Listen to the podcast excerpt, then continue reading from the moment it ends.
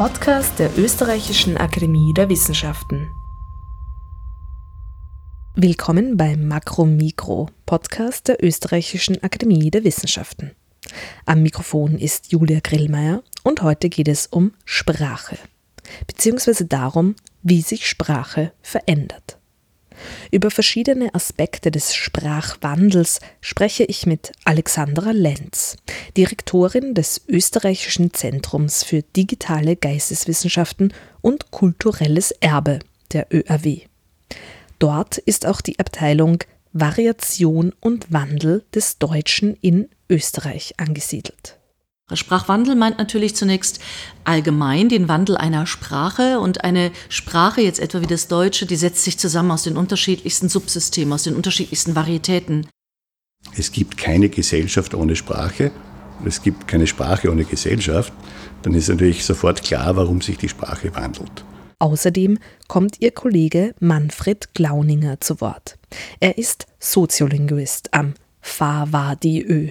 Das ist die Abkürzung für besagte Forschungsabteilung Variation und Wandel des Deutschen in Österreich.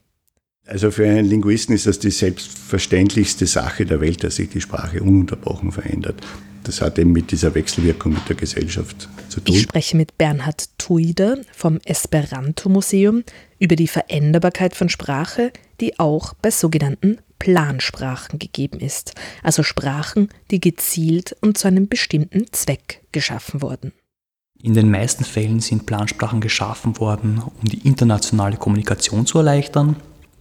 Es sind seit dem Mittelalter mehr als 500 verschiedene Plansprachen bzw. Plansprachenprojekte entstanden. Und wir hören von der Sachkommission Flach an der ÖRW. Flach steht für Vanishing Languages and Cultural Heritage. Der Obmann der Kommission, Tede Kahl, erklärt, warum es für die Sprachwissenschaft ganz normal ist, dass Sprachen sich verändern und eventuell auch aussterben, dass für Sprecherinnengemeinschaften dies aber oftmals traumatisch ist, vor allem wenn es geopolitische Gründe hat, dass eine Sprache oder eine Sprachvariation verschwindet. Dass wirklich Personen äh, das so vorkommt, als dass mit dem Verlust ihrer Sprache ihre ganze Existenz verloren geht. Sprache ist ständig im Wandel. Das wird uns bewusst, wenn wir Texte aus vorigen Jahrhunderten lesen, aber vielleicht auch schon beim Sprechen mit unseren älteren Verwandten und Bekannten.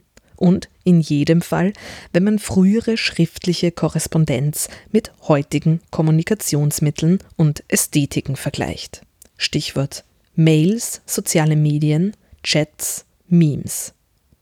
Sprache verändert sich also auf mündlicher sowie auf schriftlicher Ebene, in informellen und in offiziellen Kontexten.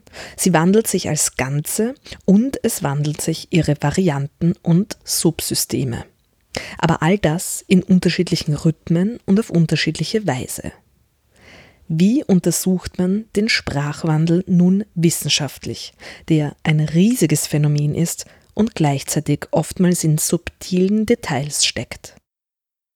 Mein Name ist Alexandra Lenz. Ich äh, bin Professorin für germanistische Sprachwissenschaft an der Universität Wien und leitende Direktorin am Austrian Center for Digital Humanities and Cultural Heritage an der ÖRW, an der Österreichischen Akademie der Wissenschaften. Ja, wir sind hier in der vorderen Zollernstraße im dritten Bezirk. Da ist der, der das Büro des ähm, Austrian Center for Digital Humanities and Cultural Heritage und auch der Forschungsabteilung FAWA-DIÖ.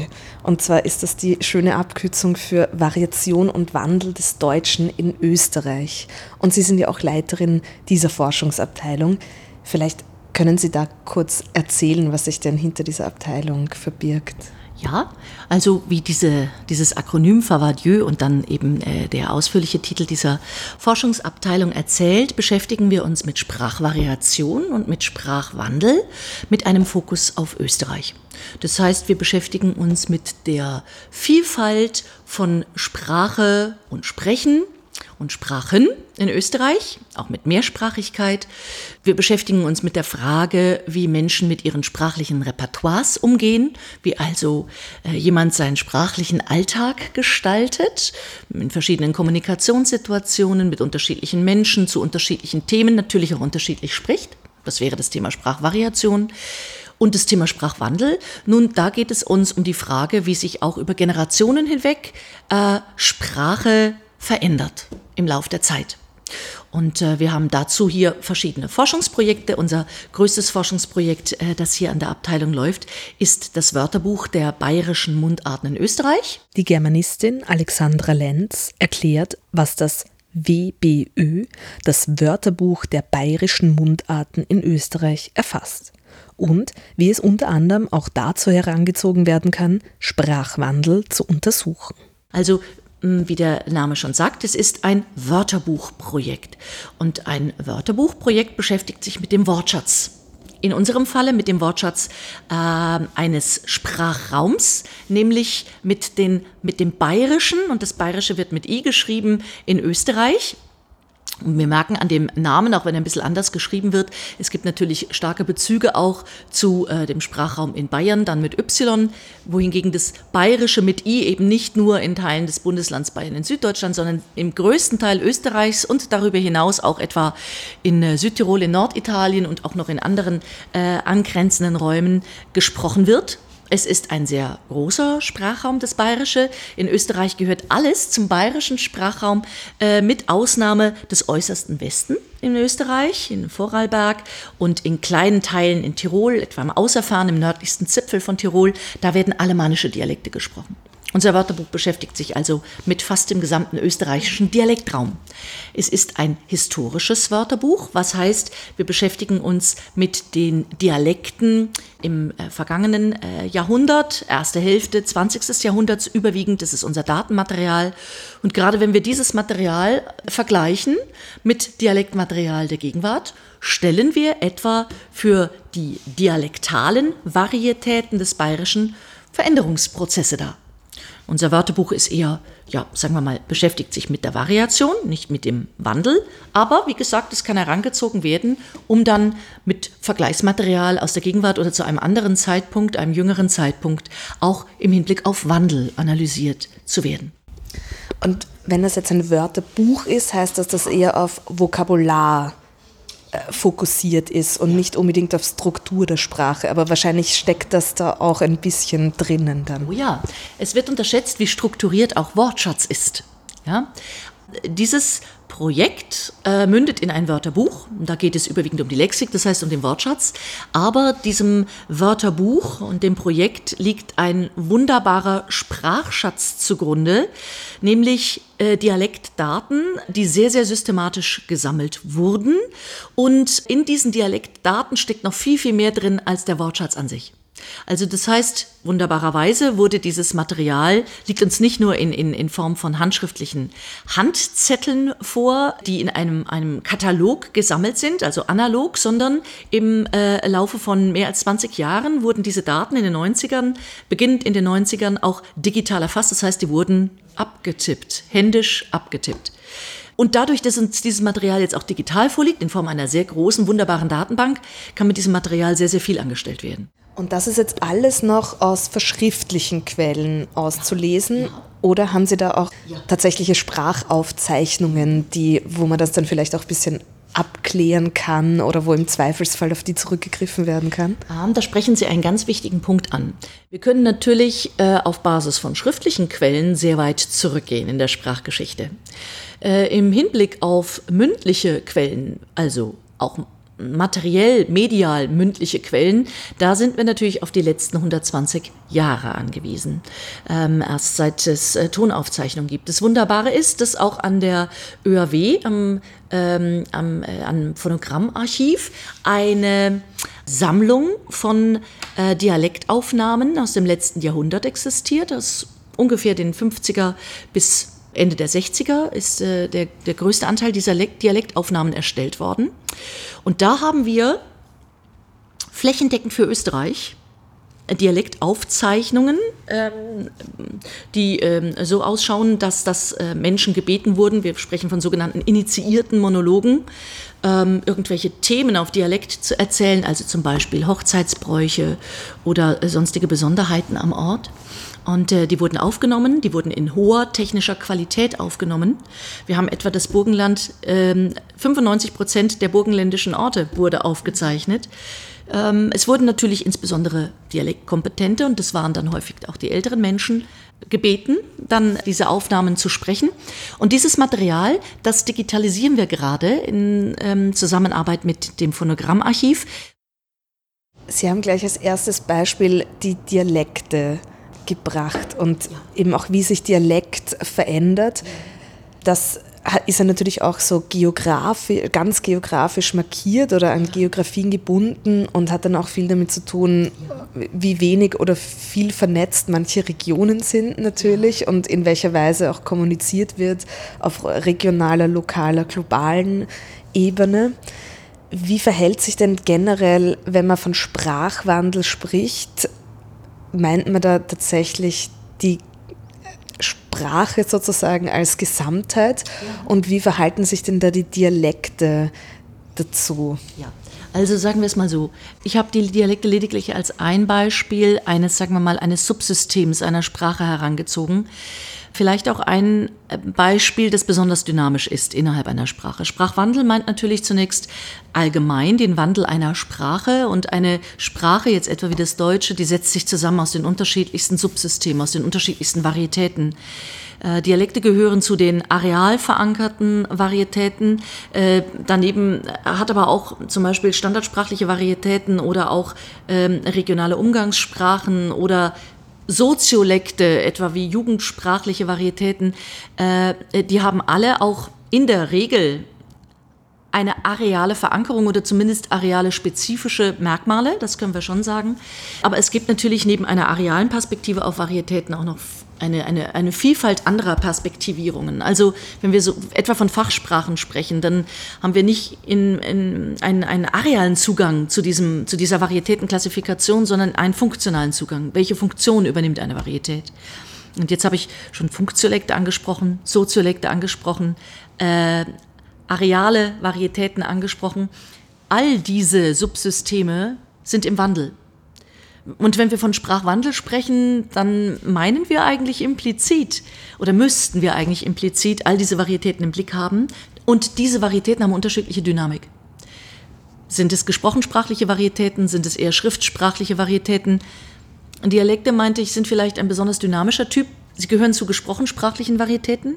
In der Regel oder sagen wir mal die Primärdomäne des Dialekts ist gesprochene Sprache, auch wenn zunehmend über die neuen Medien Dialekt auch verschriftlicht wird äh, gerade in sozialen Medien oder so.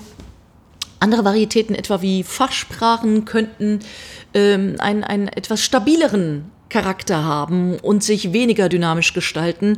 Fachsprachen haben einen sehr starken verschriftlichten Charakter, sie haben einen sehr stark normierten Charakter, sodass das Individuum nicht unbedingt die Möglichkeit hat, da auch Sprachkreativität hineinzubringen. Denn das Zeichen von Fachsprachen ist ja äh, sehr häufig gerade äh, das Ausschalten von Kreativität und eine starke Normierung.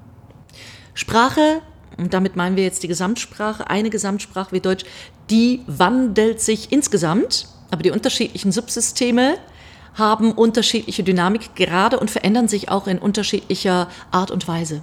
Ich habe Alexandra Lenz gefragt, wie man denn all diese vielen Ebenen konkret in eine Forschungsfrage gießen kann.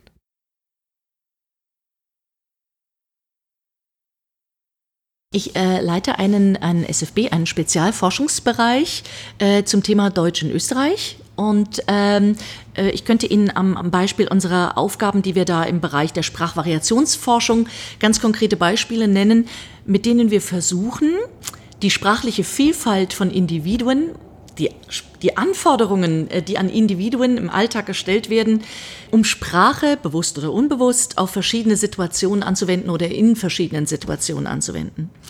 Äh, wir haben alle die Möglichkeit, unterschiedlich zu sprechen. Ähm, und das ist was ganz Wunderbares. Das ist ein, ein, ein, ein, ein Schatz, das ist eine, eine, ja, eine Ressource, äh, über die wir verfügen, alle miteinander in unterschiedlichen Ausprägungen ähm, und über die sind wir uns auch unterschiedlich bewusst, aber wir sprechen einfach in unterschiedlichen Situationen unterschiedlich. Das steuern wir in der Regel unbewusst, dass wir mit unterschiedlichen Menschen unterschiedlich sprechen, vielleicht auch mit einer selben Person unterschiedlich sprechen, je nach, ähm, ich will nicht sagen Tagesverfassung, aber vielleicht je nach Thema oder je nach Kontext oder auch je nach Vorgeschichte, je nachdem, Kommen wir gerade aus irgendeiner Sitzung oder kommen wir gerade aus äh, irgendeinem Konzert und so weiter und so weiter. Also da spielen die, das ist eine, eine ganz komplexe Geschichte, äh, welche Faktoren eigentlich unsere Sprachvariation steuern. Wir haben in äh, dem angesprochenen Forschungsprojekt hm, den Versuch, ein und dieselbe Person, und das mit sehr vielen Personen in Österreich, mit jüngeren Personen, mit älteren Personen, äh, mit Personen unterschiedlicher Räume, mit Personen, die unterschiedliche Kommunikationsanforderungen in ihrem Alltag erleben, auch abhängig von ihren Berufstätigkeiten, der Art der Berufstätigkeit, haben wir ein bestimmtes Programm, in dem diese Personen in unterschiedliche Situationen hineinversetzt werden, um zu schauen, wie sie sprachlich diese Situationen gestalten. Also, wir haben zum Beispiel so etwas wie, was wir gerade miteinander führen, ein Interview mit einer fremden Person, die von der Universität Wien angereist kommt zu Ort oder Stadt XY und dort ein Interview führt über das Thema Sprachbiografie oder das Thema Sprachwissen. Es ist ein sehr komplexes und langdauerndes Interview und genauso wie wir das gerade machen, äh, sitzt dann also jemand und hält ein Mikrofon dorthin und die Person wird aufgenommen. Eine Situation, die einen gewissen Formalitätsgrad hat. Wir kontrastieren den Sprachgebrauch in dieser Situation mit einem deutlich anderen äh, Gespräch, nämlich einem sogenannten Freundesgespräch, wo Personen nur miteinander da sitzen, die sich sehr gut kennen, äh, die miteinander befreundet sind, möglichst auch aus derselben Region kommen und die in der Regel ein deutlich non-standardsprachliches Sprachverhalten miteinander pflegen. Und da ist kein fremder Mensch im Raum. Es ist ein Aufnahmegerät im Raum, weil wir wollen hier irgendwie aufnehmen und wir müssen es auch offenlegen, dass wir aufnehmen. Verdeckte Aufnahmen sind nicht erlaubt und die wollen wir auch gar nicht machen. Aber wir merken doch im Vergleich dieser zwei Situationen, Interview und Freundesgespräch, dass wir deutlich unterschiedliche Repertoireausschnitte von Individuen äh, bekommen.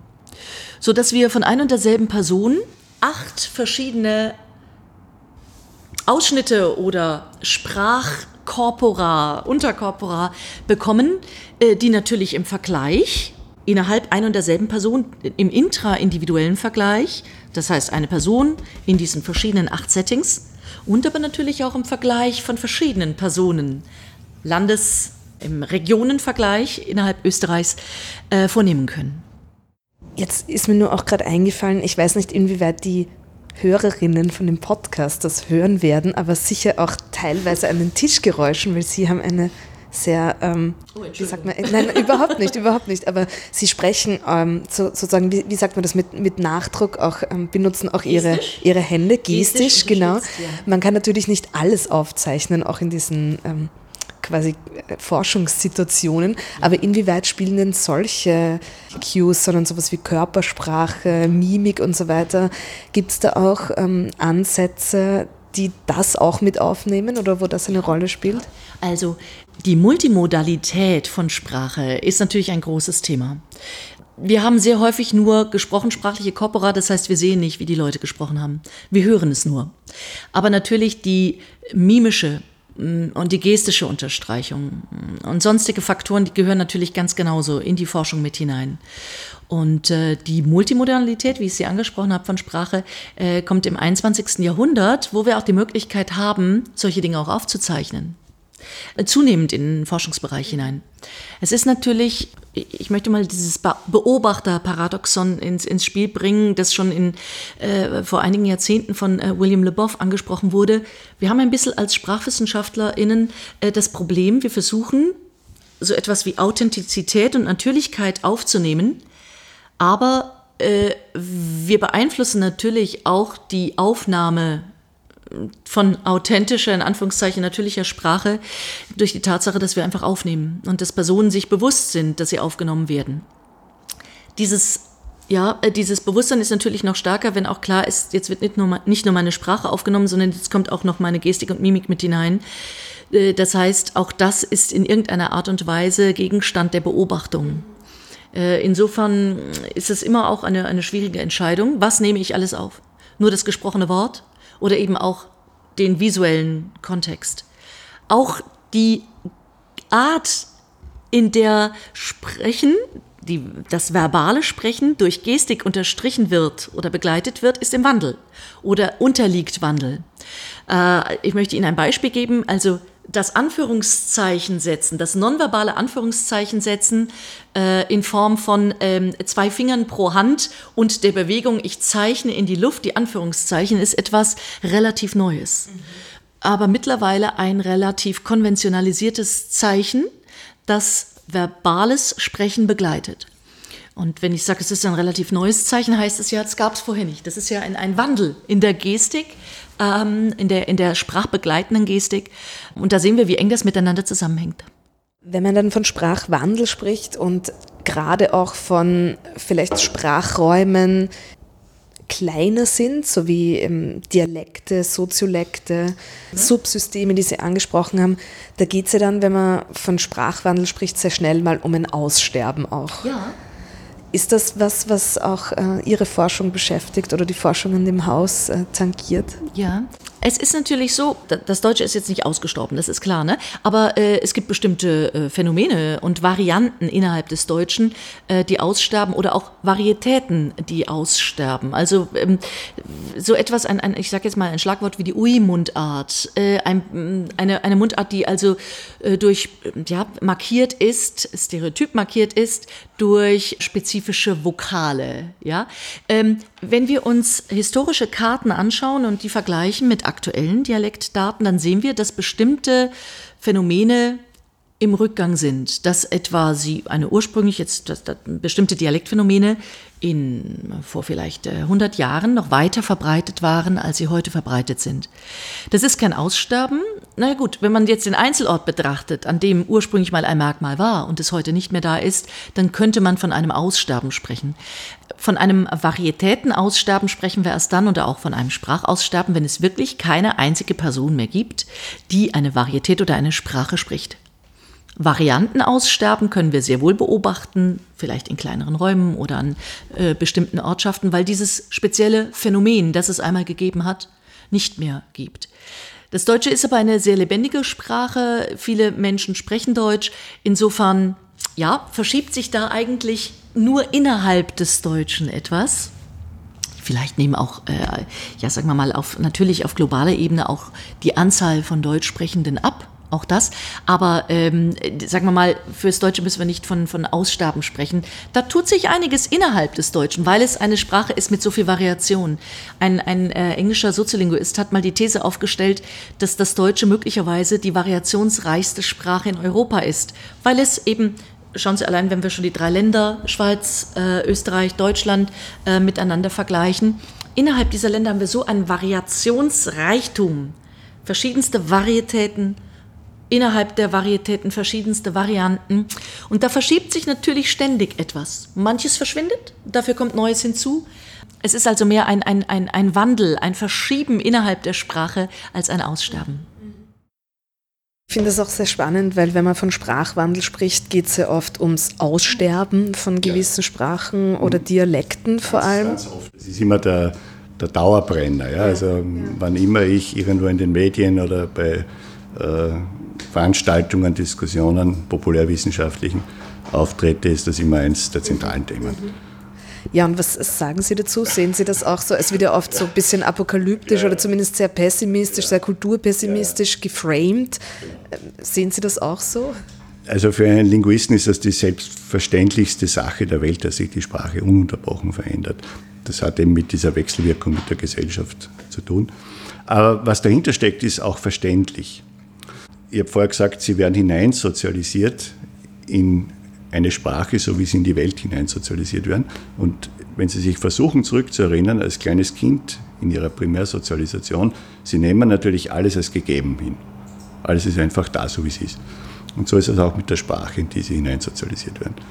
Und diese Sprache, dieses Konzept, das ist für Sie in Ihrem Bewusstsein etwas Statisches.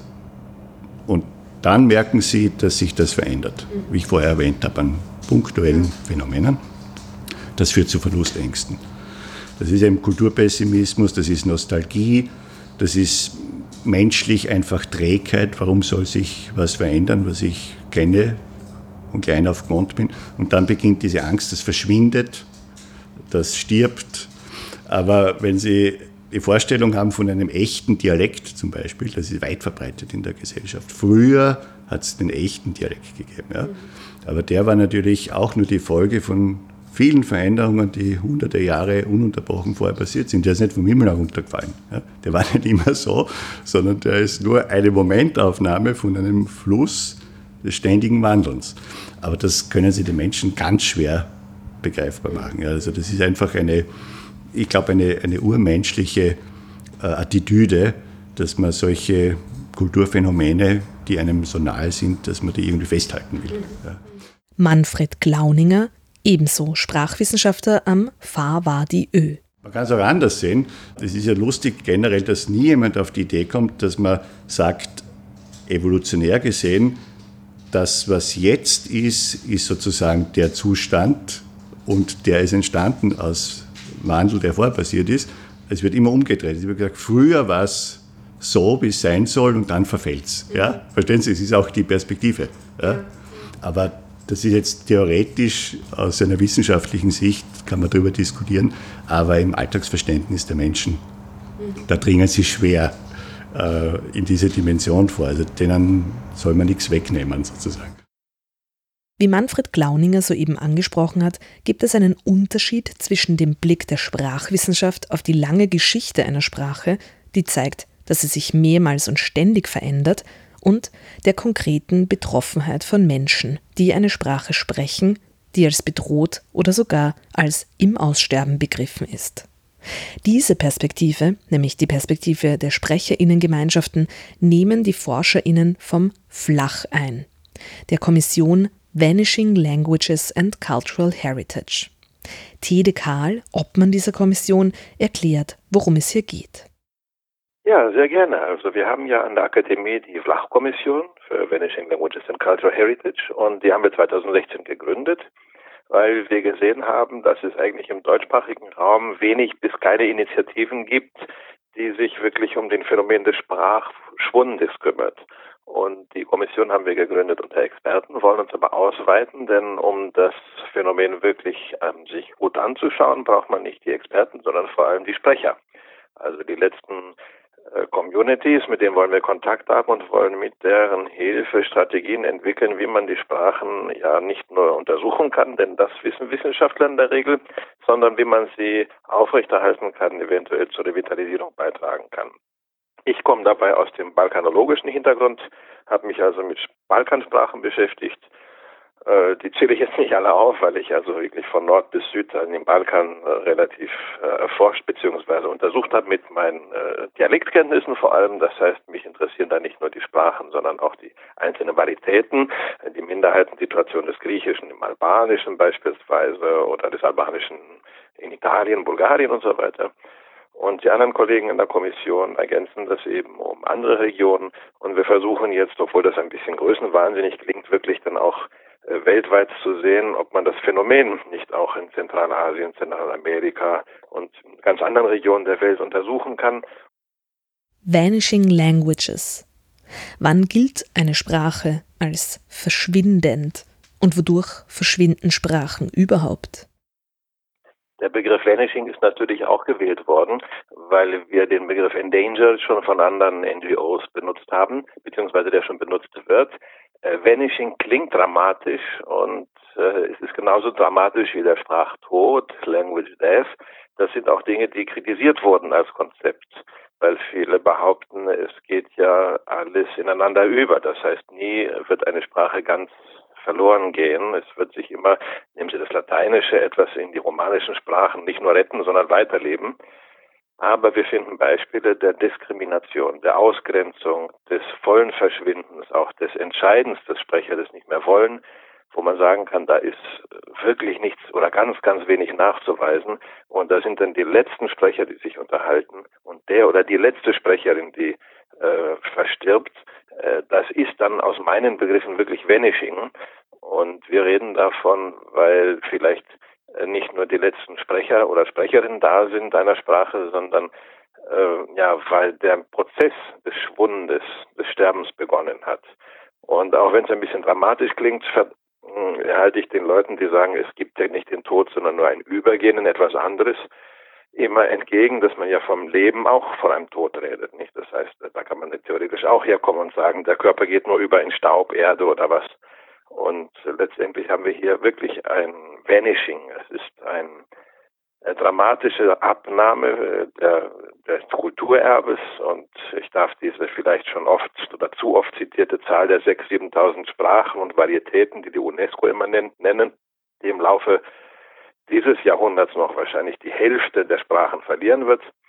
Da muss man etwas diese dramatischen Begriffe reden, nehmen können. Wir selbst reden allerdings davon, äh, wenn es noch nicht zu spät ist. Das heißt, Vanishing ist etwas, wo man sagen kann, aha, wir finden eine, äh, wir können das in Stufen formulieren und wir finden eine gewisse Abgrenzung, wo man sagen kann, aha, das ist leicht gefährdet, stark gefährdet oder moribund, praktisch zum Aussterben verurteilt. Aber im Prinzip ist dieser ganze Prozess der des Vanishing, den man aber aufhalten kann, wenn man es bewusst angeht.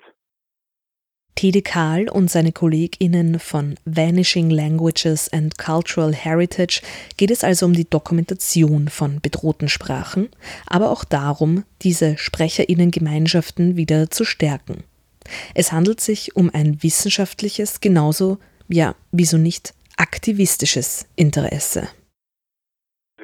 Vlach sind auch, also die meisten der Leute zumindest, die in Projekten mitarbeiten, sind Feldforscher. Das heißt, sie kennen die Sprecher. Und sie kennen die Sprecher oft besser als vielleicht die wissenschaftlichen Theorien drumherum und sehen, was das für Effekte hat, auch psychologische Effekte. Dass wirklich Personen äh, das so vorkommt, als dass mit dem Verlust ihrer Sprache ihre ganze Existenz verloren geht dass also das Wertesystem verloren geht, die Denkweisen, die Tradition, und zwar nicht nur irgendwelche vielleicht etwas romantisch wirkenden alten Wörter oder Lieder, nein, sondern die ganze Existenz, eine ganze Welt zusammenbricht. Und wenn man das ein paar Mal erforscht hat und die Leute fühlt, äh, dann kann man das nur so rüberbringen.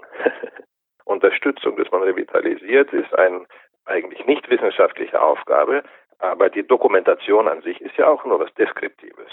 Aber die gesamte Frage dahinter, wenn man beides verbindet und sieht, was kann ein Wissenschaftler für die Communities tun und wie können die Communities ihre Arbeit und ihren Wunsch so äh, wissenschaftlich in Ordnung äh, korrekt gestalten und dazu beitragen, dass sie nicht ins Nationalistische oder ins Romantische abgleiten, äh, dann haben wir eine wissenschaftliche Aufgabe, die da wirklich beitragen kann. Ich habe Teddy Karl nach der Herangehensweise gefragt, wie man überhaupt feststellen kann, ob eine Sprache unter das Kriterium Vanishing Languages fällt. Und er nennt dazu auch einige Beispiele aus den vielen Projekten von Flach.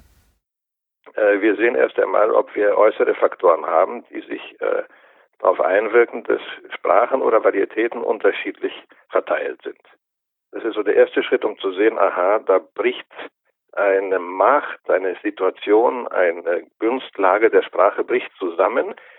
Ähm, es ist eine gegenüber der anderen weniger verbreitet oder es gibt eine negative Einstellung. Das kann dazu führen, dass eine Mehrheitensprache die andere dominiert, die dominierte Sprache.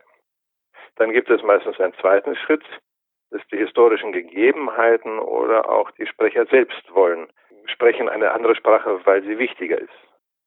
Wir wollen für unsere Kinder, dass sie eine Brotsprache haben, dass sie einen guten Beruf bekommen, dass sie in die Alltagssituation, in den Alltagssituationen gut durchkommen. Daraus ergibt sich also ein weiterer Rückgang dieser Minderheitensprache. Und da, wo man dann wirklich sagt, jetzt beginnt das Vanishing, der richtige Verlust ist, wenn diese Varietät unfähig ist, neue Wörter zu bilden und sich in allen Sprachen breit zu machen. Das heißt, der Wortschatz geht zurück, es werden immer mehr Wörter entlehnt, das ist der Anfang, aber noch kein Problem eigentlich. Aber die Verluste werden immer größer, die Unfähigkeit in der ursprünglichen Sprache wird geringer und es kommt zu immer mehr Kalks, auch Übernahmen von Floskeln. Und entsprechend äh, wird die Sprache irgendwann nicht mehr weitergegeben an die Kinder. Und dann äh, ist es wirklich schon gefährlich, dass man sagt, aha, es ist eine Sprache stark gefährdet. Und das ist jetzt nicht nur bei Minderheitensprachen der Fall, sondern auch bei den Varietäten zum Beispiel. Das Griechische hat in Kappadokien in der Türkei Sprecher, die vertrieben wurden und die jetzt im griechischen Griechenlands verschwinden. Das Rumänische hat Minderheiten ganz um das Land herum, die auch alle sehr stark assimiliert sind und ihre Sprache kaum schreiben. Und darüber hinaus gibt es noch die größere Gruppe der, der Aromonen, äh, von denen wir heute eigentlich, die wir heute meistens äh, als Sprecher einer eigenen Sprache bezeichnen, in Albanien, Griechenland, eine romanische Sprache. Oder bei den Bulgaren äh, finden wir auch in allen Nachbarländern große Gruppen mit sehr großen Unterschieden, weil sie teilweise von 300, 400 Jahren zugewandert sind und das sogar in der Ukraine oder in der Türkei, also weit von dem Herkunftsgebiet. Aber andere Beispiele, damit ich nicht im Balkan bleibe, können wir natürlich nehmen. Ganz wichtige Schwerpunkte haben wir im Bereich außerhalb Europas, wo man sagt, gut, wir nehmen jetzt Sprachen auch in Bolivien und äh, Amerika, also Mexiko auf, wo man sieht vor allem amerindische Sprachen, also diejenigen der Indios, äh, die ja teilweise wirklich nur noch ein paar Handvoll Sprecher hat. Äh, und wir gehen auch in den zentralasiatischen Raum, wo wir einen Schwerpunkt auf den Iran legen, wo wir also georgische, armenische Minderheiten noch finden aber auch im Pakistan, im, im Hindukusch, äh, wo wir jetzt versuchen, alte Sprachen aufzunehmen, vor allem darwische Sprachen, die hier im Himalaya Hindukusch vor allem auch unter äh, dem religiösen Einfluss der islamischen äh, Mehrheitsbevölkerung immer stärker ja verändert werden und auch ihr ganzes Vokabular um die, um die Schamanismus und um die Naturreligion aufgeben, damit durch den Religionswandel. Nicht? Auch das ist eine Sache, die mit aufgegeben wird dabei. Die Projekte sowie die Forschungsinteressen von Flach sind also total heterogen. Nicht zuletzt auch deshalb, weil auch das Kulturerbe im Titel der ÖRW-Sachkommission steckt. Wir haben den Cultural Heritage extra mit hineingenommen, weil die meisten wieder aus der Perspektive der Sprecher das auch als dramatisch empfinden, dass mit der Sprache dann die beispielsweise Lieder oder Märchen in ihrer Sprache verloren gehen. Das heißt, es geht nicht nur um die Sprache selbst. Und das linguistische Interesse, was uns eigentlich verbindet, am Anfang verbunden hat, ist auch heterogen, wie Sie in der Tat sagen, denn viele interessieren ganz besonders einzelne Phänomene des Sprachverbundes, dass man jetzt sieht, wie beeinflusst das Englische das Deutsche oder das äh, Rumänische, das der Schwaben in Rumänien und dergleichen. Das sind Dinge, wo man wirklich sieht, aha, da hat auch jeder Linguist ein anderes Interesse. Aber letztendlich aus Perspektive der Sprecher, was bringt es, wenn sich denn hochgebildete Wissenschaftler die Auflage 100 weltweit ins Regal stellen und die Sprecher selbst nicht einmal lesen können. Und da muss man sagen, wir müssten uns eigentlich schon sehen, was es für einen gemeinsamen Nenner äh, gibt, setzen uns zusammen und überlegen, hier ist es auch wichtig, ein Textbuch zu liefern, auch wenn wir sagen, unsere Wissenschaftler befriedigt es nicht. Auch die Schrift ist vielleicht nicht wissenschaftlich phonetisch, aber es hilft den Leuten. Und da muss man Kompromisse finden. Tede Kahl über die schöne Vereinbarkeit zwischen Sprachwissenschaft und dem Stärken von kleinen und oft politisch prekären Sprecherinnengemeinschaften. Aus einer linguistischen Sicht ist es aber auch ihm wichtig zu betonen, dass generell Sprachwandel nicht unbedingt negativ ist. Natürlich hat es Sprachschwund immer gegeben und wird es immer geben und es ist zum großen Teil auch sehr natürlich. Auch das muss man mal locker hinzusagen dürfen. Es hat es auch zum Beispiel durch Naturkatastrophen gegeben, dass man auswandern muss oder dass sich Personen, äh, Gruppen auf eine neue, in eine neue Region bewegen, äh, auf eine Insel und dort isoliert leben und eine neue Sprache entwickeln. Das ist also auch ein natürlicher Prozess und das müsste ich vielleicht aus Gleichgewichtsgründen noch einmal abschließend sagen, dass wir da natürlich äh, auch nicht nur dramatisieren müssen, sondern auch den natürlichen Vorgang des Sprachwandels und Sprachschwunds äh, beschreiben müssen. Falls es eben zu dramatisieren klang. Sprache verändert sich nicht zuletzt deshalb andauernd, weil sie eine ganz grundlegende Komponente von Gesellschaft ist. Und auch die ist selbstverständlich wandelbar. Ich habe Manfred Glauninger noch genauer nach der Definition von Soziolinguistik gefragt und wie dieses Gebiet innerhalb der Sprachwissenschaft den Sprachwandel beforscht. Können Sie da noch kurz erklären, was man denn unter Soziolinguistik, das heißt das Soziale in der Linguistik, versteht? Also aus meiner Sicht und nicht nur aus meiner Sicht ist Sprache sowieso ein rein soziales Phänomen. Aber trotzdem äh, ist es in der Sprachwissenschaft äh, so, dass ein Teilbereich, eine Teildisziplin Soziolinguistik speziell heißt. Und da geht es eben um die Wechselwirkungen zwischen Sprache und Gesellschaft. Und in Bezug auf den Sprachwandel, eben weil Sie auch sagen, es ist ein soziales Phänomen, das ist ja auch ein Punkt, warum Sprache so ein wandelbares mhm. Phänomen ist. Nun ist es ja, wenn man historische Quellen sich ansieht und eine vergleichende Analyse macht, kann auch ich als Nicht-Linguistin noch nachvollziehen, wie man so Sprachwandel überhaupt zu fassen kriegt. Mhm. Aber Sie arbeiten ja auch konkret über recht ähm, neue Formen des Sprachwandels und auch wie sich das so, so täglich verhält. Was gibt es denn da überhaupt für Anhaltspunkte, wo man das zu fassen kriegt, dass Sprache so doch so ein wandelbares, dynamisches System ist?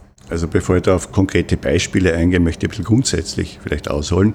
Mein Ansatz ist ja der, der kommt aus der soziologischen Systemtheorie, äh, Niklas Luhmann, Stichwort, dass ja die Kommunikation praktisch die soziale Sphäre erzeugt und die Kommunikation auch die Basis des Phänomens Gesellschaft ist. Und die Sprache ist natürlich wahrscheinlich das leistungsfähigste Medium der Kommunikation. Und daraus erklärt sich die Wechselwirkung zwischen der sozialen Sphäre, der Gesellschaft als komplexestes soziales Phänomen und der Sprache. Und wenn Sie das im Auge haben, es gibt keine Gesellschaft ohne Sprache, es gibt keine Sprache ohne Gesellschaft, dann ist natürlich sofort klar, warum sich die Sprache wandelt. Der gesellschaftliche Wandel und der sprachliche Wandel äh, sind eine Wechselwirkung. Das eine gibt es nicht ohne das andere. Und das ist so übergeordnet auch die simpelste Erklärung, warum sich die Sprache dauernd verändert. Wie jedes kulturelle, jedes soziale Phänomen sich ständig wandelt. Und weil Sie gefragt haben, wo kann man das erkennen, da gibt es natürlich jetzt auch die Frage, was ist denn Sprache überhaupt? Ich habe es jetzt als Medium der Kommunikation bezeichnet. Das ist sehr abstrakt. Und es gibt viele, viele Konzepte von Sprache. Also in verschiedenen Wissenschaftsdisziplinen, also nicht nur in der Linguistik gibt es Vorstellungen von Sprache und auch innerhalb der Linguistik gibt es verschiedene Vorstellungen von Sprache. Wenn Menschen, die keine äh, Wissenschaftlerinnen und Wissenschaftler sind, denken bei Sprache an Texte, die sie lesen, oder an etwas, was sie hören, das geäußert wird und so weiter. Das ist aber nur ein, ein Konzept, ein kleiner Bereich von Sprache. Und da kann man das sehr schnell erkennen. Wenn Sie äh, die Sprache, in die Sie hineinsozialisiert worden sind als Kind, gewissermaßen ihr Leben lang verwenden, dann merken Sie plötzlich, dass jüngere Menschen teilweise anders sprechen. Das ist so ein Indiz für Sprachwandel. Oder wenn Sie ein Buch lesen, das im 19. Jahrhundert erschienen ist in deutscher Sprache, dann merken Sie, dass Sie einzelne Wörter vielleicht nicht mehr verstehen oder dass die Satzkonstruktionen Ihnen komisch vorkommen. Das sind so punktuelle Indizien von Sprachwandel. Aber wie gesagt, das ist jetzt nur ein kleiner Ausschnitt, ein spezifisches Konzept des Phänomens Sprache, zu dem es viele, viele unterschiedliche Zugänge gibt. Sprache hat eine kognitive Dimension, also die Wahrnehmung dessen, was wir als Welt bezeichnen, als Realität, ist gefiltert durch die natürliche Sprache. Sprache hat eine ganz entscheidende soziale Funktion im Sinne von Identitätskonstruktion und Symbolisierung und so weiter und so weiter. Das heißt aber, auch wenn Sie Soziolinguist sind, es ist nicht unbedingt das Soziolekt, der Sie interessiert, oder doch? Der Soziolekt ist ein kleiner Bereich äh, Lekt oder Varietät, wie man auch sagt in Linguistik, äh, ist die Bezeichnung für eine bestimmte Sprachgebrauchsform. Und alle natürlichen Sprachen sind heterogen, also nicht homogen. Es gibt von allen natürlichen Sprachen verschiedene Erscheinungsformen und die nennt man halt äh, Varietäten oder Lekte. Und eine Kategorie sind die Soziolekte. Da bezieht man sich spezifisch auf die Gruppenbildung innerhalb der Gesellschaft. Also ein äh, Soziolekt ist dann der Ausdruck für eine bestimmte soziale Gruppe. Aber das ist natürlich auch wieder mit Vorsicht zu genießen, weil diese verschiedenen Varietäten kann man nicht so ganz klar abtrennen voneinander in Ihrer Forschung, wobei habe ich Sie denn jetzt gerade unterbrochen? Was, woran arbeiten Sie denn gerade aktuell? Also im, im Moment äh, bin ich mehr beim Korrigieren von Diplomarbeiten, weil das äh, Studium ausläuft und die ganze Armee von Kandidatinnen und Kandidaten zum Studienabschluss noch führen möchte und muss. Aber äh, mich beschäftigt eigentlich schon länger die Metaebene der äh, linguistischen Forschung. Ähm, ich bin ja radikaler Konstruktivist von meiner erkenntnistheoretischen Position. Und ähm, mich interessiert eigentlich, wie innerhalb der Linguistik sozusagen die Forschung auch die Vorstellung von Sprache selber erzeugt. Also das ist eine sozusagen eine, eine Metaposition, wo man wissenssoziologisch und wissenschaftsgeschichtlich die Forschung selber als Gegenstand betrachtet.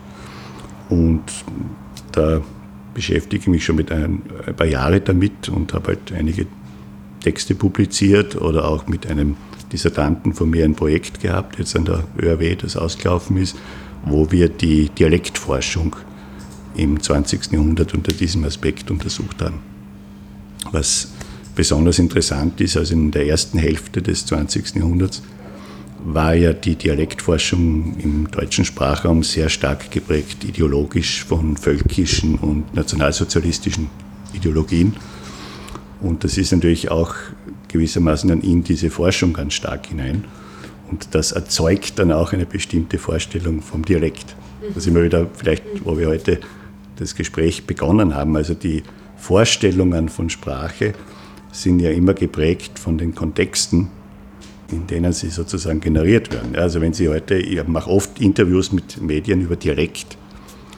Und das Interessanteste für mich ist immer, wenn Sie dann schauen am nächsten Tag im im Internet oder in der Printversion der Zeitung, welche Bilder mhm. kommen zu diesen Beiträgen.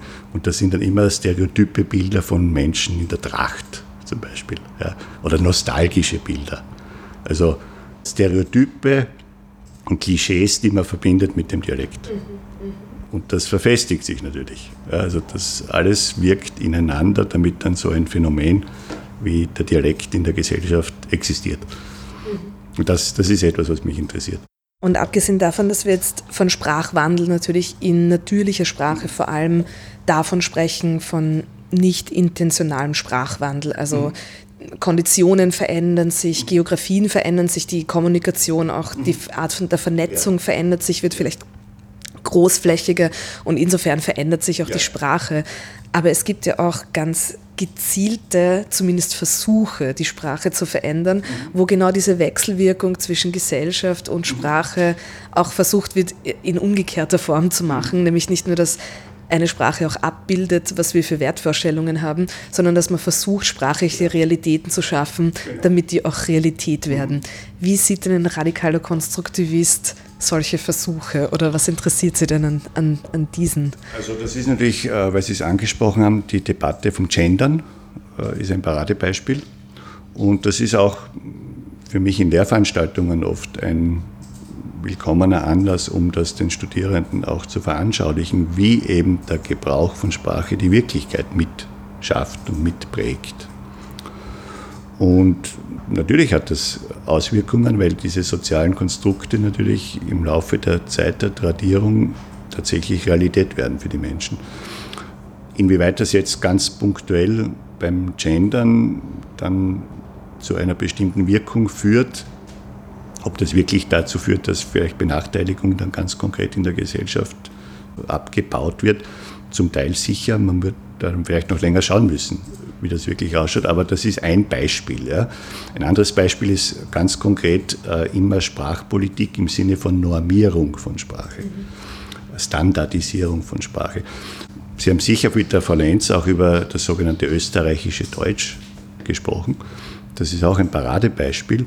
Also die Vorstellung von einem österreichischen Standarddeutsch als Symbol für die nationale Identität von Österreich, das ist natürlich ein Paradebeispiel für ein Konstrukt der Zweiten Österreichischen Republik. Das hat es vor der Zweiten Österreichischen Republik nicht gegeben und ist dann einfach aufgrund der historischen und politischen Situation, Abgrenzung von Deutschland, Überwindung der nationalsozialistischen Vergangenheit, Neuaufstellung Österreichs, Konstruktion einer nationalen Identität, Nation Building. Äh, da braucht man auch eine Sprache gewissermaßen. Das war so die Idee aus dem 19. Jahrhundert, eine Nation hat eine eigene Sprache. Österreich muss eine eigene Nation werden, Österreich braucht eine eigene Sprache. Es ist aber Deutsch. Österreichisch als Sprache war mal kurz in Diskussion, aber das hat sich nicht äh, verwirklicht. Und darum ist es ein österreichisches Deutsch. Ja. Und das wird konstruiert natürlich. Also es gibt ein österreichisches Wörterbuch, das wird in den Schulen tradiert, das wird in den Medien tradiert und zwei, drei, vier Generationen später ist das Realität. Und da wären wir bei einem weiteren Aspekt des Sprachwandels, der bewussten Entscheidung, Sprache zu verändern oder zumindest es zu versuchen. Weil Sprache und das, was sozusagen gesellschaftlich ausgedrückt wird durch Sprache, das ist ja immer so ein Henne, Ei-Problem. Also natürlich prägt äh, Sprache das und äh, überhaupt Sprache im ganz, ganz grundsätzlichen Sinn, das, was wir ausdrücken können, ja. prägt natürlich, sagen wir jetzt mal ganz groß, unser Weltbild, unsere Wahrnehmung auch. Und äh, umgekehrt ist natürlich auch der Sprachwandel oder Veränderungen in der Sprache auch ein Ausdruck von gesellschaftlichem Wandel. Ja da ist jetzt so geschlechtergerechte Sprache, aber auch andere neue Vokabel zum Beispiel sind da, sind da Beispiele dafür, wo man sozusagen, wo sich das nicht abbildet im Nachhinein ein gesellschaftlicher Wandel, sondern wo man das aktiv auch versucht ja. einzubringen. Ja. Ist das auch Teil des, des Sprachwandels? Also Sprachwandel ist natürlich ein Phänomen, das äh, in der Regel unbewusst passiert. Aber natürlich gibt es auch Formen des Sprachwandels, die durch bewusste Interaktion passieren. Natürlich. Das ist ein, ein Phänomen, das funktioniert sehr häufig nicht, weil äh, Sprechende nicht unbedingt sich nach, nach expliziten Normen richten. Auch überhaupt die Frage ist, wie diese Normen dann auch beim sprechenden Individuum ankommen. Aber sagen wir es mal so, wenn Interventionen, sagen wir mal Sprachpolitik von oben in Anführungszeichen, einen solchen Einfluss haben, dass Sprechende wirklich ihren Sprachgebrauch verändern, sodass dann auch sich im Sprachsystem etwas verschiebt, ja, kann auch so Sprachwandel zustande kommen. Das krasseste Beispiel für den Versuch, Sprache zu verändern, ist sicherlich das Erfinden einer gänzlich neuen Sprache. Mein Name ist Bernhard Tuider, ich bin Bibliothekar in der Sammlung für Plansprache und im Esperanto-Museum der Österreichischen Nationalbibliothek. Ich äh, bin im Jahr 2006 auf Esperanto aufmerksam geworden. Und zwar war das im Rahmen meiner Abschlussarbeit an der Universität in Wien. Ich war im Völkerbundarchiv in Genf, habe über Alfred Hermann Fried recherchiert und habe dabei auch Korrespondenzen in Esperanto gesehen. Ich bin so auf die Sprache aufmerksam geworden und habe dann äh, aufgrund meiner Neugier begonnen, die Sprache zu lernen. Was sind denn alles Plansprachen. Esperanto ist eine von sehr vielen Plansprachen. Was versteht man denn darunter? Also Plansprachen sind Sprachen, die von einer Person oder von einer Personengruppe nach bestimmten Kriterien geschaffen worden sind. In den meisten Fällen sind Plansprachen geschaffen worden, um die internationale Kommunikation zu erleichtern. Es sind seit dem Mittelalter mehr als 500 verschiedene Plansprachen bzw. Plansprachenprojekte entstanden. Projekte deshalb, weil viele äh, Plansprachen den Projektstatus nicht überschritten haben. Das heißt, die haben nie eine Sprechergemeinschaft hervorgerufen. Die meisten von diesen Plansprachen, ca. 250, sind alleine im Zeitraum zwischen 1880 und 1930 erschienen. Das heißt, Esperanto ist keinesfalls ein isoliertes Phänomen. Genau, das heißt, es gab so einen gewissen Boom an Plansprachen dann zu der Zeit. Sie sind Historiker das ist wahrscheinlich auch, hat auch mit einer also mit der gesellschaftlichen, mit einem gesellschaftlichen Hintergrund oder vielleicht auch einem politischen Hintergrund zu tun, warum dann auf einmal Sprachen geschaffen wurden. Sie sagten es schon zu einer gewissen Funktion auch. Was sind denn so die Motivationen überhaupt, ähm, sich zu denken, man kreiert jetzt eine Sprache? Die Motivation, ähm, die Motivationen, eine Plansprache zu schaffen, äh, können ganz unterschiedlich sein sehr viele Plansprachen, vor allem diejenigen, die ähm, am Ende des 19. Jahrhunderts geschaffen worden sind, sind mit der Motivation geschaffen worden, die internationale äh, sprachliche Kommunikation zu erleichtern. Einige Plansprachen sind geschaffen worden, um bestimmte ethnische äh, Gruppen zu stärken, zum Beispiel äh, die Sprache Vede oder Weltdeutsch sollte die Mittelmächte während des äh, Ersten Weltkriegs stärken. Und andere Plansprachen wiederum sind Auftragswerke für Film oder Literatur. Sehr bekannt äh, ist da natürlich Klingonisch aus der Fernsehserie Star Trek oder Valyrisch aus der Serie Game of Thrones. Und im Fall von Esperanto kann man sagen, das war ein Friedensprojekt. Esperanto war ähm, zu einem gewissen Teil äh, ein Friedensprojekt, das kann man sagen. Ludwig äh, Samenhof hat äh, in seiner Kindheit und seiner Jugendzeit gesehen, dass äh, ähm, Sprachen auch Barrieren bilden können, dass die Vielzahl an Sprachen äh, Barrieren bilden kann, dass durch Sprachen auch Konflikte entstehen können. Und er wollte deswegen eine Sprache schaffen, die von möglichst vielen Personen als Zweitsprache gelernt werden kann, sodass ähm, sprachliche Konflikte entschärft werden können. Und wie kann man jetzt denn Esperanto so in der geschichtlichen Einordnung fassen? Da gibt es wahrscheinlich dann auch gewisse Trends, dann wieder gewisse Flauten. Wie verhält sich denn das? Wie viele Menschen lernen den Esperanto heute im Vergleich auch zu den Anfängen? Bezüglich der Zahl äh, der Personen, die Esperanto gelernt haben oder jetzt in der Gegenwart äh, lernen, gibt es keine genauen Angaben. Es gibt da nur Schätzungen, wie viele Personen ähm, Esperanto gesprochen haben, vor dem Ersten Weltkrieg zum Beispiel oder jetzt in der Gegenwart. Obwohl für die Gegenwart gibt es sehr gute Indikatoren. Das sind Lernplattformen, können da gute Indikatoren sein. Es gibt zwei größere Lernplattformen, Lernonet und Duolingo. Auf der Lernplattform Lernonet haben sich äh, seit dem Jahr 2002 mehr haben sich seit dem Jahr 2002 annähernd 300.000 Personen angemeldet, um die Sprache zu lernen. Und auf der Lernplattform Duolingo kann man in der Gegenwart auch ausgehend von der englischen Lernplattform, der spanischen und der portugiesischen Esperanto lernen. Mhm. Da haben sich auch einige hunderttausend Personen bis jetzt angemeldet, um die Sprache zu lernen, wobei es ist schwer zu sagen, was für ein Sprachniveau jetzt diese Personen mhm. haben. Da hat sich eine Sprechergemeinschaft gef gefunden bei Esperanto eindeutig im Vergleich zu, wie Sie es schon angesprochen haben, sehr vielen Plansprachen, die eher Projekt waren, um gewisse linguistische Feinheiten da vielleicht äh, zu bedienen oder auch ja, mehr eine popkulturelle Funktion hatten. Aber Esperanto hat ja eine Sprecherinnengemeinschaft. Wie wird das praktiziert? Wie treffen sich die Sprecherinnen von Esperanto? Wie tauschen sich die aus? Kann man das sagen? Gibt es da so eine Community? Also die ähm, Sprecherinnengemeinschaft des Esperanto ist äh, sehr groß. Esperanto wird in ähm, sehr vielen Ländern gesprochen, in mehr als 100 Ländern, in den einzelnen Ländern aber nur von relativ wenigen Personen. Die Sprachpraxis ist, denke ich, unterschiedlich und hängt auch von den Vorlieben der Sprecherinnen und Sprecher ab. Also ich äh, ähm, kenne einige Personen, sehr viele, die kommunizieren sowohl schriftlich als auch mündlich.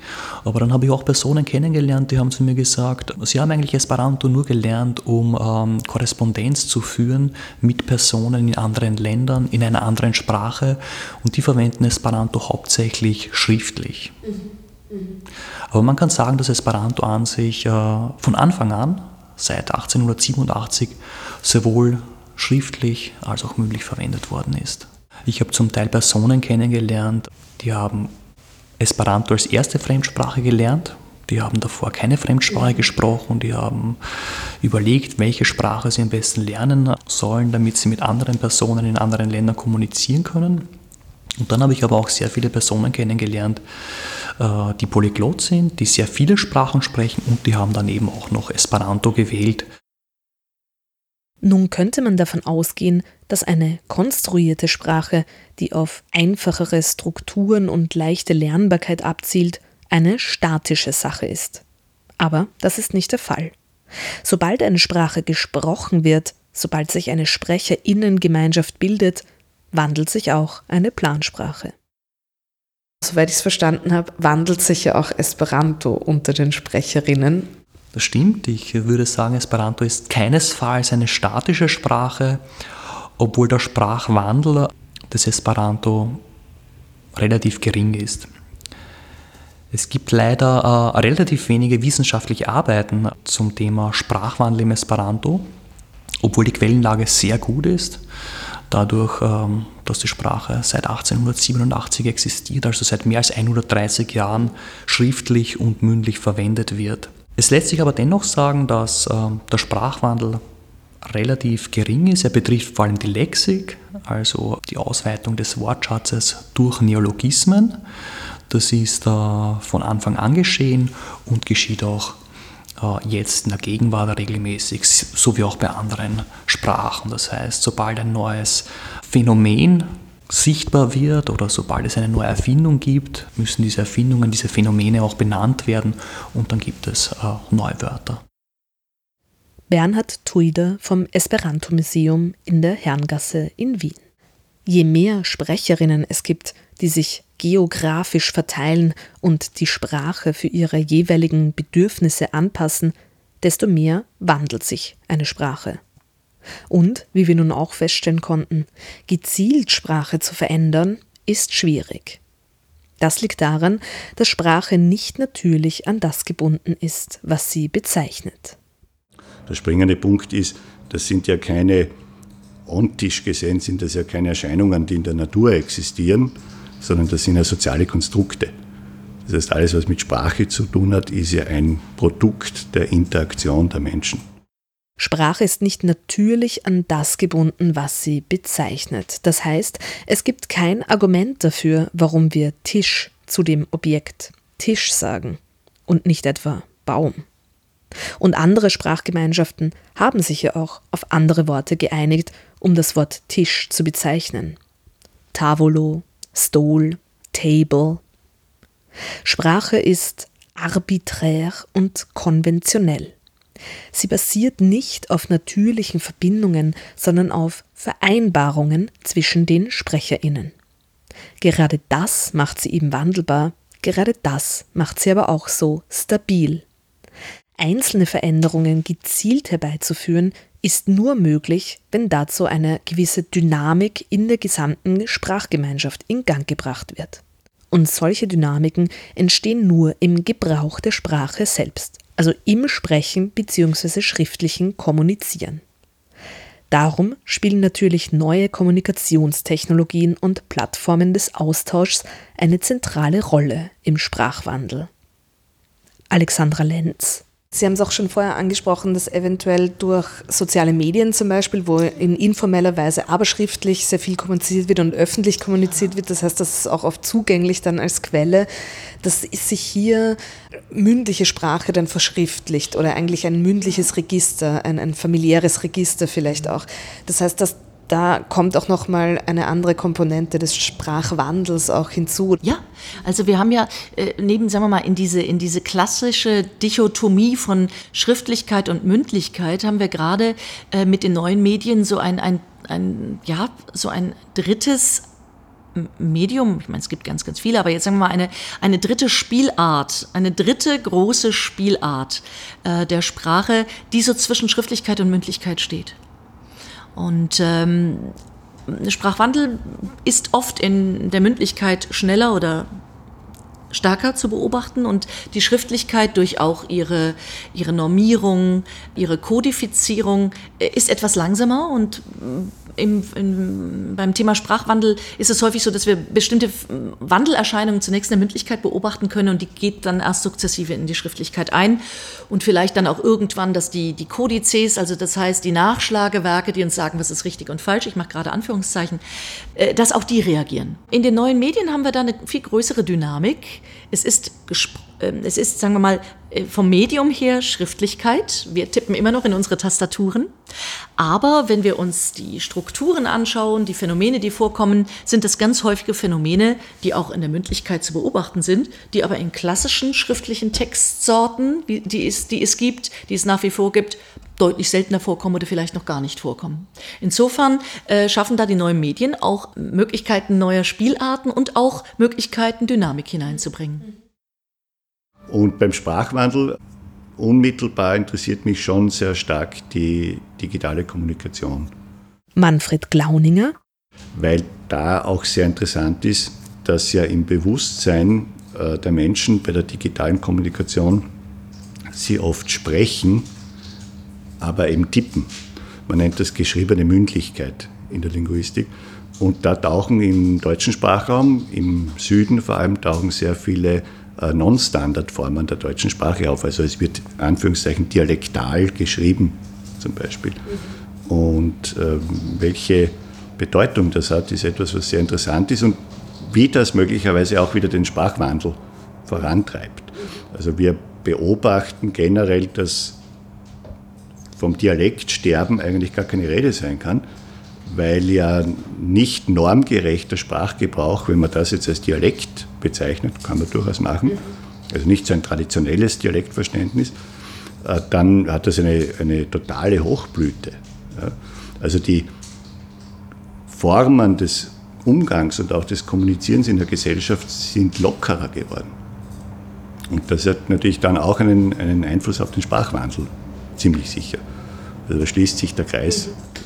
Also Mündlichkeit ist näher an der Schriftlichkeit, aber diese Art von geschriebener Mündlichkeit ist dann vielleicht wieder näher an tatsächlicher Mündlichkeit, oder? Also, also ich kenne schon Leute, die auch zum Beispiel ja. LOL sagen, ja, ja. tatsächlich in Gesprächen, genau. oder? Das ist das ja dann geht, auch das wieder. geht in beide Richtungen. Also geschriebene Mündlichkeit heißt vereinfacht, dass sie glauben, sie sprechen. Mhm. Also das Konzept ist gesprochene Sprache, aber sie tippen das eben in, in ihr Smartphone oder Computer. Sie schreiben es, aber eigentlich sprechen sie. Und wenn Sie jetzt in einer Region leben, wo zum Beispiel dialektal gesprochen wird, dann fließt das in dieses Schreiben ein. Kann man bei WhatsApp äh, sehr schön sehen in Österreich oder in der Schweiz, dass da Dialekt unter Anführungszeichen geschrieben wird oder jugendsprachlich. Und das andere, was Sie gesagt haben, ist auch zu beobachten, dass aus, dem, aus der Internetsprache, wie man das oft nennt, in den äh, alltäglichen äh, gesprochenen Kommunikationsfluss Elemente einfließen, ja, also LOL oder sowas. Ich habe auch schon oft beobachtet, dass Menschen versuchen, Smileys darzustellen, indem sie so mit den Fingern irgendwie Zwinker-Smiley oder so machen. Äh, da sieht man schön, wie sich, äh, welche Wechselwirkungen ja, ja, das es da ja. gibt. Und das ist natürlich ein Phänomen, das gibt es erst seit dem Internet und seit dieser Kommunikation und das ist schon sehr interessant. Die Memifikation irgendwie ja, genau, Sprache. Genau. Weil ich habe jetzt vor drei oder vier Monaten zu diesem Thema auch ein Interview geführt mit dem Standard. Mhm. Und was mir am meisten fasziniert hat, waren die Kommentare. also da ist es, äh, der Aufhänger war ähm, dieses Okay Boomer. Ich bin selber ein Boomer, nicht? Babyboomer. Und da waren die Kommentare von den Usern war oft total lustig. Nicht? Also da hat einer geschrieben, ja, aha, mit einem Boomer über Boomer reden und so weiter. Oder weil ich auch gesagt habe, dass ich beobachte, dass man so Smileys macht und dann habe ich geschrieben, ja, das ist total retro. Also das ist, das, das, diese, diese unmittelbare Kommunikation, die das Internet ermöglicht, ist schon etwas sehr Spannendes. Äh, nicht nur für Linguistinnen und Linguisten, aber auch besonders für Menschen, die sich mit Sprachwissenschaft beschäftigen. Und schwer zu fassen wahrscheinlich dann auch, eben weil es so schnelllebig ist. Natürlich und, und ähm, weil es natürlich auch so breit territorial ausgreift, mhm. also weil es ja eigentlich tatsächlich, zumindest theoretisch, die ganze Welt umfasst. Mhm. Und da haben wir gar nicht drüber geredet, das ist auch ein, ein, ein Dauerbrenner, gerade jetzt im Kontext vom Internet, der Einfluss des Englischen natürlich, wo viele Leute dann wieder das gar nicht mögen natürlich und dass man als Linguist auch viel gelassener sieht. Ich habe einmal vielleicht zum Schluss noch, das ist ja auch etwas, das ich sehr gerne Studierenden oder Menschen vor Augen führe. Sprachgeschichtlich, da sind wir wieder beim Mandel, ist der Englisch und Deutsch mehr oder weniger aus einem und derselben, aus einem demselben Ursprung entstanden. Und mein Lehrer an der Uni Graz, der Herr Hutterer, der hat sich da sehr gut ausgekannt. Der hat zu uns immer gesagt, Englisch und Deutsch war mal eins, dann hat es sich auseinanderentwickelt und jetzt wird es wieder eins. Und das ist überhaupt kein, kein Problem, also braucht man sich nicht aufregen. Auch ein eher antinostalgisches ja. Gedanke. Ja. Aber es ist eh, das ist auch in, in der historischen Perspektive eigentlich, äh, wenn man es so betrachtet, ja, kann man es durchaus gelassen sehen. Ja. Wie sieht diese Entwicklung aus der Perspektive der ÖAW-Sachkommission Vanishing Languages and Cultural Heritage aus, die ebenso linguistische Forschungsinteressen hat, allerdings auch die Sprecherinnengemeinschaften von bedrohten Sprachen betreut. Wir haben auf der einen Seite natürlich Sprachschwund durch die gleichen, durch die Kommunikationssprachen, jetzt in vielen Fällen Englisch, die uns irgendwie so vorkommt, als würde sie uns bedrängen. Natürlich festige, äh, sehr stark gefestigte Sprachen mit Unterstützung von Akademien und Schulbüchern haben diese Gefahr weniger und haben Kommissionen, dass sie sich davor retten können. Und eine kaum geschriebene Sprache, die jetzt also das Englische in voller Macht kennenlernt, äh, wird da sehr schnell sagen, oh, die ist äh, gewaltig, die Sprache hat viel mehr Möglichkeiten, auch wirtschaftlich und entsprechend entsteht dieses Image, der Unterschied, aber Natürlich können Medien hier äh, auch Positives bewirken. Ich sehe, dass gerade bei nicht oder wenig geschriebenen Sprachen die Communities sich dazu äh, sehr, sehr motiviert fühlen und praktisch auch äh, das Ganze so sprachrestriktive restriktive Merk, äh, ja, Tätigkeiten von Politikern oder irgendwelche Einschränkungen und dergleichen praktisch ihnen das egal wird, weil sie sich in den Medien ausdrücken können. Und auch wenn ein Verbot da ist zum Beispiel oder es nicht gut angesehen ist, eine Sprache zu schreiben, haben sie nun die Möglichkeit, das über Medien zu machen. Und wenn äh, die intellektuelle Elite einer Region, eines Landes einem eben kein Alphabet für eine Sprache entwickelt, werden die Leute erfinderisch und da helfen ihnen die Medien.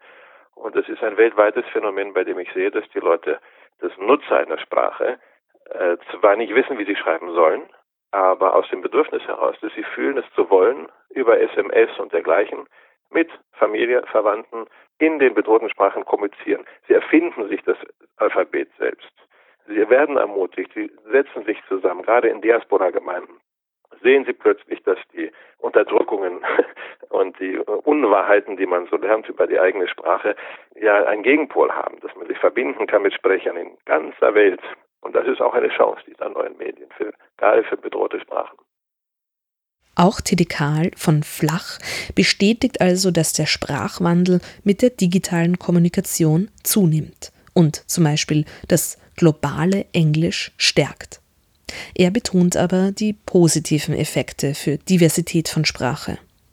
Diese Plattformen gewährleisten den Austausch zwischen Sprecherinnen kleiner oder gar bedrohter Sprachen, auch wenn diese geografisch verstreut sind oder von politischer Unterdrückung betroffen sind. Abschließend habe ich Alexander Lenz noch gefragt, ob man als Sprachwissenschaftlerin denn auch im Alltag genauer hinhört. Da muss ich auch aufpassen, weil wenn ich dann irgendwas aufschnappe, dass ich dann auch nicht sofort sage, oh, äh, könnten Sie das vielleicht gerade nochmal sagen? Nicht, weil es mich inhaltlich interessiert, sondern weil ich genau das nochmal hören möchte, um, um, um äh, sicher zu sein, dass ich mich auch nicht verhört habe, weil ich gerade irgendein sprachliches, irgendein spannendes Phänomen gerade mitgehört habe und dem Gegenüber ging es nicht unbedingt darum, jetzt sprachlich besonders interessant für mich zu sein.